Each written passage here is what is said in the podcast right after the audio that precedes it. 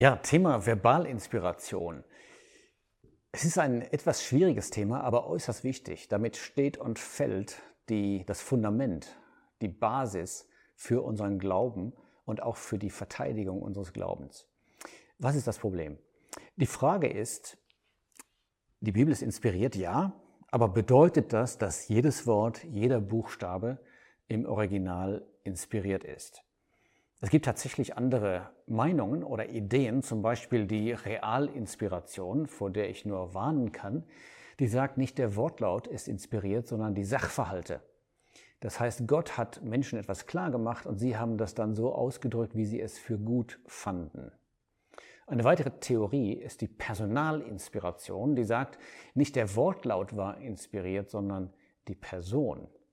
Es stimmt natürlich, dass die Personen getrieben waren vom Heiligen Geist, 2. Petrus 1, Vers 21, aber das darf nicht benutzt werden, um äh, die Wahrheit wegzunehmen, dass jedes Wort von Gott kommt, wie wir sehen werden. Was sagt die Bibel zu den Worten? Es ist ganz interessant, wie die Worte betont werden. Ich nehme mal nur eine Formulierung von David hier in 2 äh, Samuel 23. Da sagt er in Vers 2, sein Wort war auf meiner Zunge. Das ist eine fantastische Definition der Inspiration. Sein Wort auf meiner Zunge. Und immer wieder liest man, ich kann jetzt nur ganz wenige Beispiele anführen, aber immer wieder liest man, dass die Worte betont werden. Zum Beispiel Jeremia 7, Vers 1, das Wort, das von Seiten des Herrn an Jeremia erging, indem er sprach. Also das Wort des Herrn erging an Jeremia. Wir haben in einem vorigen Video über Inspiration auch schon 1. Korinther 2, Vers 13 gelesen. Da steht der interessante Ausdruck, in Worten gelehrt durch den Geist. Und das zieht sich eigentlich durch die ganze Bibel. Ich habe mal noch ein paar Beispiele hier, die ich gerne nennen würde kurz um das zu zeigen. 5. Mose 18, Vers 18, da geht es um den kommenden Propheten und der Vers sagt, ich will meine Worte in seinen Mund legen. 5. Mose 28, Vers 69, das sind die Worte des Bundes, den der Herr im Land Moab Mose geboten hat. Eine ganz interessante Formulierung auch in Esra 7, Vers 11. Da steht Esra, der Schriftgelehrte. Jetzt hätte man erwartet, in den Geboten des Herrn. Aber da steht in den Worten der Gebote des Herrn. Oder Sacharja 7, Vers 12. Die Worte, die der Herr der Heerscharen durch seinen Geist mittels der früheren Propheten sandte. Interessante Ausdrucksweise, oder? Da steht nicht die Botschaft. Da steht die Worte, die er sandte mittels der früheren Propheten. Die Bibel warnt auch ausdrücklich davor, etwas von diesen Worten wegzunehmen. Ganz am Ende auf dem letzten Blatt lesen wir Offenbarung 22, Vers 19, wenn jemand von den Worten des Buches dieser Weissagung wegnimmt, so wird Gott sein Teil wegnehmen von dem Baum des Lebens. Und dasselbe gilt übrigens für das Hinzufügen. Auch da wird eine Strafe angekündigt. Ich bezeuge jedem, der die Worte der Weissagung dieses Buches hört, wenn jemand zu diesen Dingen hinzufügt, so wird Gott ihm die Plagen hinzufügen, die in diesem Buch geschrieben sind. Jetzt stelle ich noch einmal die Frage, was sagt Christus über sein Wort? Und wir müssen unbedingt den Vers lesen aus Matthäus 5, Vers 18. Da sagte Jesus, denn wahrlich ich sage euch, bis der Himmel und die Erde vergehen, soll auch nicht ein Jota oder ein Strichlein von dem Gesetz vergehen, bis alles geschehen ist.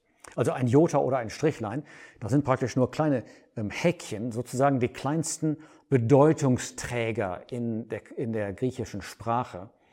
Und der Jesus sagt, auch nicht das kleinste Häkchen wird vergehen, da wird eher Himmel und Erde vergehen. Das ist hochinteressant. Er sagt nicht, die Botschaft bleibt bestehen, sondern jedes Wort, jeder Buchstabe. Interessant auch, wie er ähm, antwortet, als er angegriffen wird in Matthäus 22 von den verschiedenen Parteien. Da sagt er in Vers 31, was die Auferstehung der Toten betrifft, habt ihr nicht gelesen, was zu euch geredet ist von Gott, der spricht, ich bin der Gott Abrahams, Isaaks und Jakobs.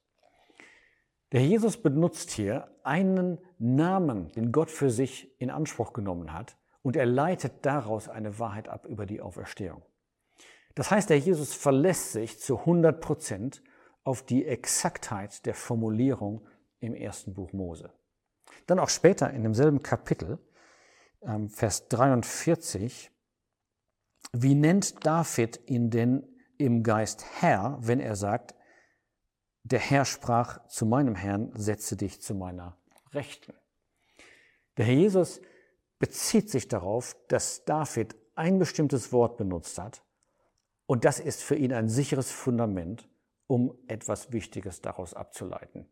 Also der Herr Jesus zeigt, dass Vertrauen auf das Wort als von Gott gegeben absolut richtig ist. Ich möchte jetzt noch ein paar Beispiele zeigen, um Folgendes klarzumachen.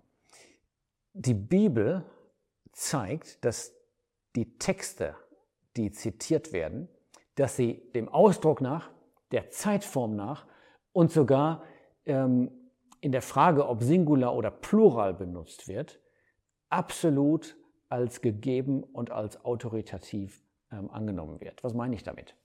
Nehmen wir mal das Beispiel aus Hebräer 12. Da haben wir ein Zitat aus dem Propheten Haggai. Und der Schreiber benutzt dieses Zitat und er sagt, Hebräer 12, Vers 27, ähm,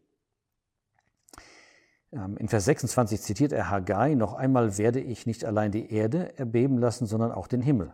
Jetzt kommt seine Folgerung, Vers 27, aber das in Anführungszeichen noch einmal deutet die Verwandlung der Dinge an. Er sagt also, dieser Ausdruck noch einmal beweist mir etwas. Also ein klarer Hinweis, er sieht den Ausdruck als von Gott gegeben an. Ganz ähnlich auch der Herr Jesus in Johannes 10, Vers 34 bis 36, da zitiert er aus Psalm 82. Und sein ganzes Argument stützt sich darauf, dass dort der Ausdruck Elohim Götter verwendet wird. Jetzt zur Zeitform. In Johannes 8, Vers 58 sagt der Herr Jesus diesen Satz, bevor Abraham war, bin ich. Er sagt nicht, bin ich geworden, er sagt nicht, war ich, sondern die Benutzung der Präsensform zeigt hier, dass angedeutet wird, seine ewige Existenz. Bevor Abraham war, bin ich. Singular und Plural. Den Vers möchte ich gerne noch lesen zum Schluss. Galater 3, Vers 16. Da macht Paulus ein interessantes Argument. Und das zeigt uns, dass selbst diese Frage, ob Mehrzahl oder Einzahl benutzt wird, von Bedeutung ist. Galater 3, Vers 16. Abraham aber waren die Verheißungen zugesagt und seinem Nachkommen. Jetzt kommt das Argument. Er sagt nicht und den Nachkommen als von vielen, sondern als von einem und deinem Nachkommen. Das heißt, Paulus sagt, schau doch mal, in 1. Mose, da wird Singular benutzt und deshalb bezieht es sich auf Christus und nicht auf die Nachkommen Abrahams im Allgemeinen. Genial, oder?